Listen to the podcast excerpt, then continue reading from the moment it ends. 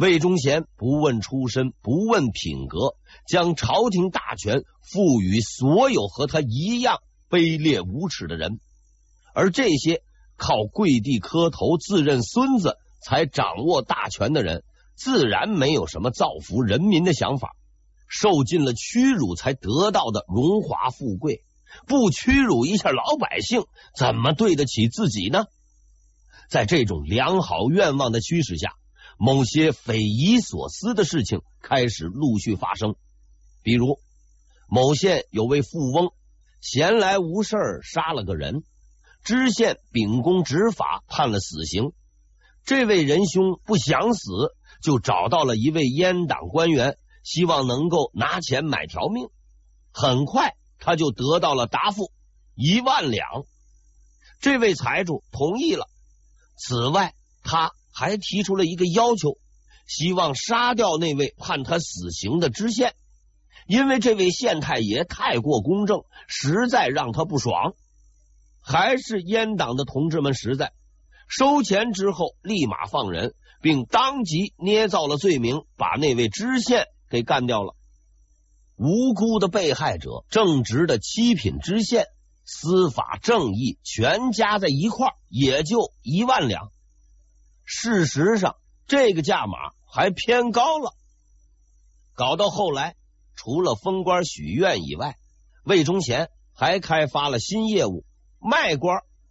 有些史料还告诉我们，当时的官职都是明码标价，买个知县大致是两三千两，要买知府，哎，五六千两也就够了。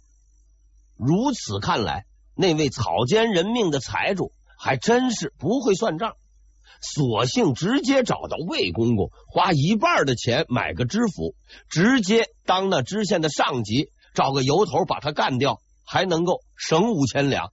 亏了，真是亏了。自开朝以来，大明最黑暗的时刻终于到来。我们想干什么就干什么，我们想怎么干就怎么干。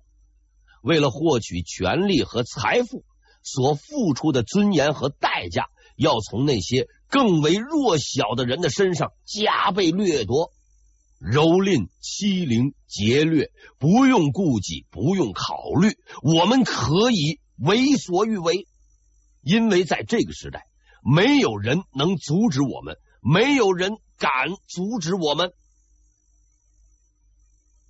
几年来，杨连。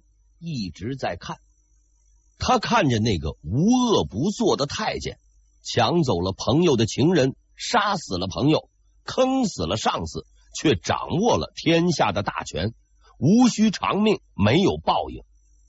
那个叫天理的玩意儿似乎并不存在。他看见一个无比强大的敌人已经出现在自己的面前，在明代历史上。从来不缺重量级的坏人，比如刘瑾，比如严嵩。但是刘瑾多少还读点书，知道做事要守规矩，至少有个底线。所以他明知李东阳和他作对，也没有动手杀人。严嵩虽说杀了夏言，至少还善待自己的老婆。可是魏忠贤呢，是一个文盲。逼走老婆，卖掉女儿，他没原则，没底线，阴险狡诈，不择手段，已经达到了无耻无极限的境界。他绝了后，也空了钱。当杨连回过神来，他才发现自己的身边已经是空无一人。那些当年的敌人，甚至朋友、同僚，都已经抛弃良知。投入了这个人的怀抱，在利益的面前，良知实在是太过脆弱。但是杨连依然留在原地一动不动，因为他依然坚持着一样东西——道统。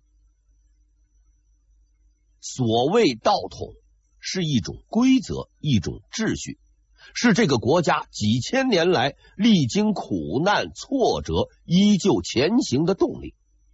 杨连和道统已经认识很多年了，小的时候，道统告诉他，你要努力读书，研习圣人之道，将来报效国家。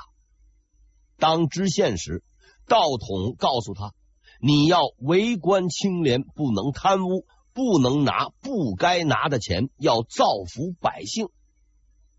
京城皇帝病危，野心家蠢蠢欲动。道统告诉他，国家危亡，你要挺身而出，即使你没有义务，没有帮手。一直以来，杨连对道统的话都深信不疑，他照做了，并且获得了成功。是你让我相信，一个普通的平民子弟。也能够通过自己的努力，坚持不懈，成就一番事业，成为千古留名的人物。你让我相信，即使身居高位、尊荣加身，也不应滥用自己的权力去欺凌那些依旧弱小的人。你让我相信，一个人活在这世上，不能只是为了自己。他应该清正廉洁、严于律己，坚守那条无数先贤走过的道路，继续走下去。但是现在，我有一个疑问：魏忠贤是一个不信道统的人，他无恶不作，肆无忌惮，没有任何原则，但是他依然成为了胜利者。越来越多的人放弃了道统，投奔了他，只是因为他封官给钱，就好像送白菜一样。我的朋友越来越少，敌人越来越多，在这条道路上，我已是孤身一人。道统对他说：“是的，这条道路很艰苦。”门槛高，规矩多，清廉自律，家徒四壁，还要立志为民请命，一生报效国家，实在太难。那我为何还要继续走下去呢？因为这是一条正确的道路，几千年来一直有人走在这条孤独的道路上。无论经过多少折磨，他们始终相信规则，相信每个人都有自己的尊严和价值，相信这个世界上存在着公理与正义，相信千年之后正气必定长存。是的，我明白了，现在轮到我了。我会坚守我的信念，我将对抗那个强大的敌人，战斗至最后一息，即使孤身一人。好吧，杨连，现在我来问你最后一个问题：为了你的道统，牺牲你的一切，可以吗？可以。天启四年（一六二四年六月），左副都御史杨涟写就上书，弹劾东厂提督太监魏忠贤二十四大罪。在这篇青史留名的檄文中，杨连隶属了魏忠贤的种种罪恶，从排除异己、陷害忠良、图谋不轨、杀害无辜。可谓世间万象无所不包，且真实可信，字字见血。由此看来，魏忠贤确实是人才。短短几年里，跨行业、跨品种，坏事干的是面面俱到，着实不易。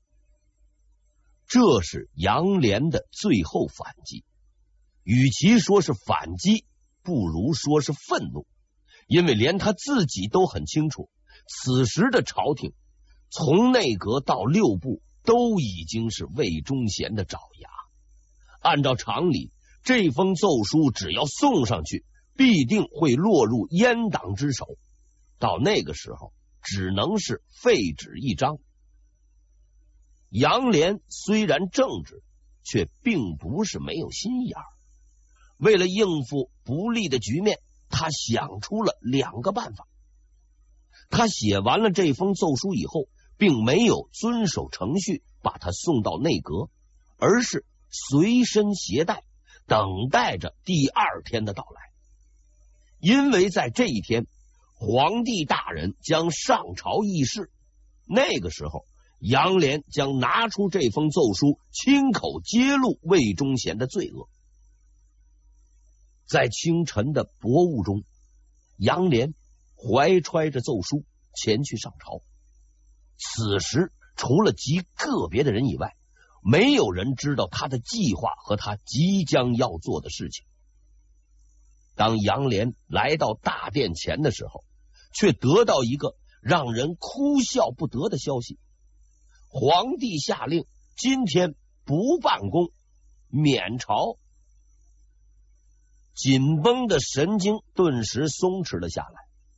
杨连明白，这场生死决战又延迟了一天，只能明天再来了。就在他准备打道回府之际，却突然改变了主意。杨连走到了会稽门，按照惯例，将这封奏书交给了负责递文书的官员。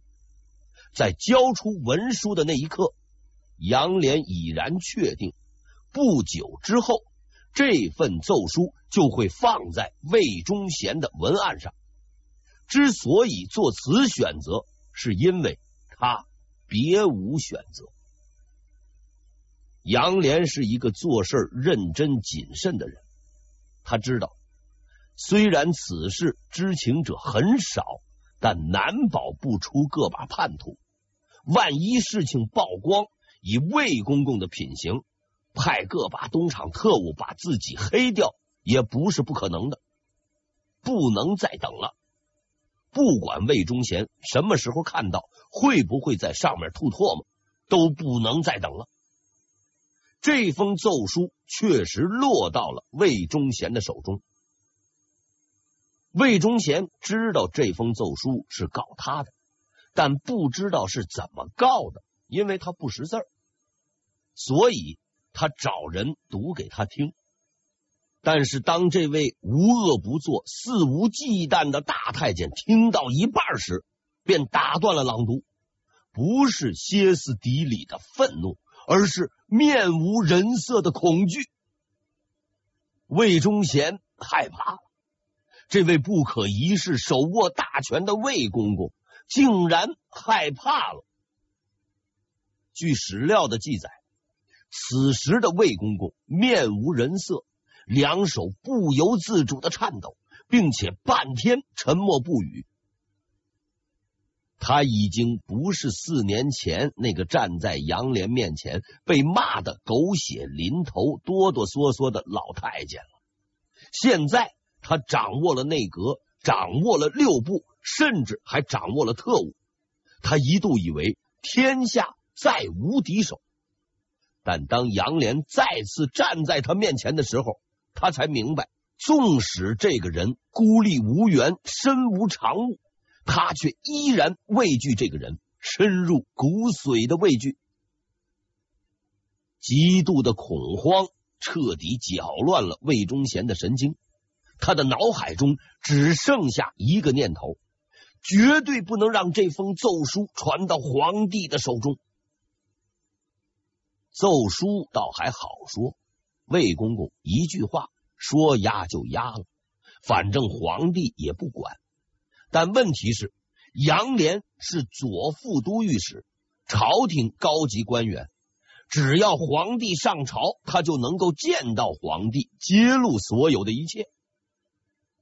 怎么办呢？魏忠贤是苦思冥想，想了很久，终于想出了一个没办法的办法，不让皇帝上朝。在接下来的三天里边，皇帝都没有上朝。但是这个办法实在有点蠢，因为天启皇帝到底是个年轻人，到了第四天就不干了，偏要去上朝。魏忠贤头疼不已，但是皇帝大人说要上朝，不让他去又不行，迫于无奈，魏忠贤竟然找了上百个太监，把皇帝大人围了起来，到大殿转了一圈，全当是给大家伙一个交代。此外，他还特意派人事先说明，不许任何人发言。总之，他的对策是。先避风头，把这件事压下去，以后再跟杨连算账。得知皇帝三天没有上朝，且目睹了那场滑稽游行的杨连并不吃惊。事情的发展早在他意料之中，因为当他的第一步计划失败，被迫送出那份奏书的时候，他就想好了第二个对策。虽然魏忠贤压住了杨连的奏书，但是让他惊奇的是，这封文书竟然长了翅膀。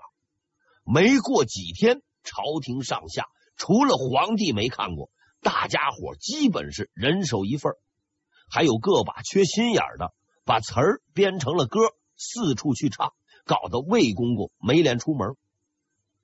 杨连充分发挥了东林党的优良传统。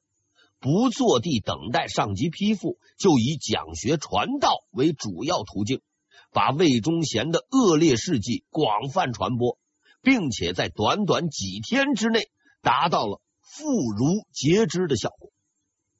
比如，当时国子监里的几百号人看到这封奏书后，欢呼雀跃，连书都不读了，每天就抄这份二十四大罪。抄到手软，并广泛散发。吃过魏公公苦头的劳苦大众自不用说，大家一拥而上，反复传抄，当众朗诵，成为最流行的手抄本。据说呀，最风光的时候，连抄书的纸都缺了货。左光斗是少数几个事先的知情者之一，此时自然不甘人后。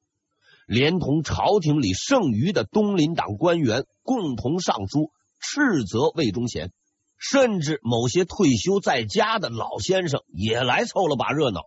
于是几天之内，全国各地弹劾魏忠贤的公文纷至沓来，堆积如山，足够把魏忠贤埋了再立个碑。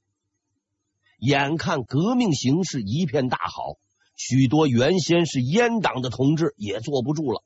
唯恐局势变化，自己垫背，一些人纷纷倒戈，掉头就骂魏公公，搞得魏忠贤极其狼狈。广大人民群众对魏忠贤的愤怒之情，也如同那滔滔江水，延绵不绝，搞得连深宫之中的皇帝都听说了这件事儿，专门找魏忠贤来问话。到了这个地步，事情已经是瞒不住了。杨连没有想到，自己的义愤之举竟然会产生如此重大的影响。在他看来，照此形势发展，大事必成，忠贤必死。然而，有一个人不同意杨连的看法。在写奏书之前，为保证一击必中，杨连曾跟东林党的几位重要人物，比如赵南星。左光斗通过气，但有一个人他没有通知，这个人是叶向高。自始至终，叶向高都是东林党的盟友，且身居首府，是压制魏忠贤的最后力量。但是杨先生就是不告诉他，偏不买他的账，因为叶向高。曾不止一次对杨连表达过如下观点：对付魏忠贤是不能硬来的。叶向高认为，魏忠贤根基深厚，身居高位，内有奶妈客氏，外有特务东厂，以东林党目前的力量是无法扳倒的。杨连认为。叶向高的言论是典型的投降主义精神。魏忠贤再强大，也不过是个太监，他手下的那帮人无非是乌合之众，只要能够集中力量击倒魏忠贤，就能够将阉党这帮人渣一网打尽，维持社会秩序、世界和平。更何况，自古以来邪不胜正，邪恶是必定失败的。基于这一基本判断，杨连相信自己是正确的。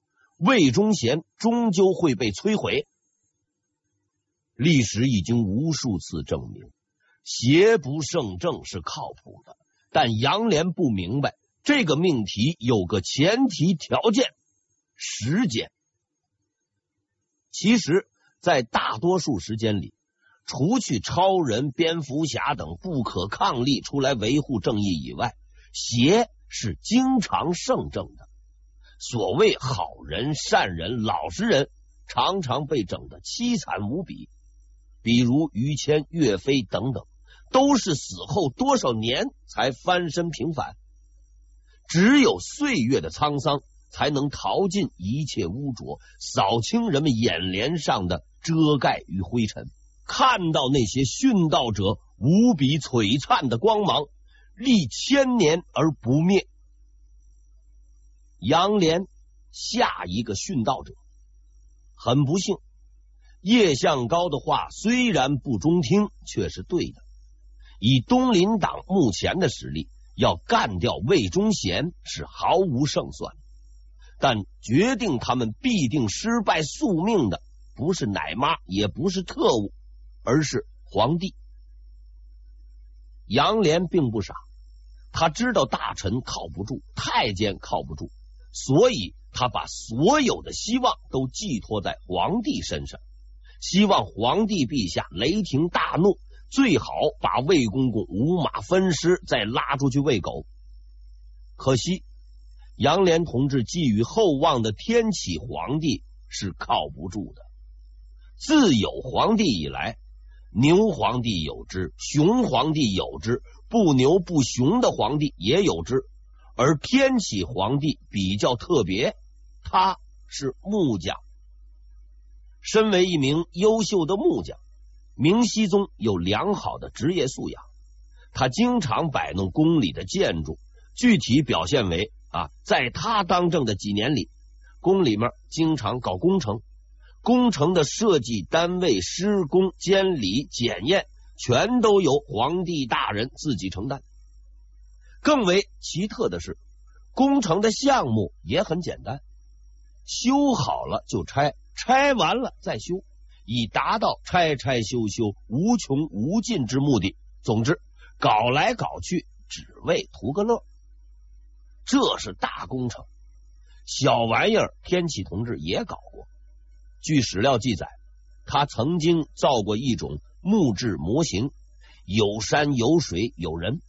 据说木人身后有机关控制，还能动起来，纯手工制作，比起今天的遥控玩具有过之而无不及。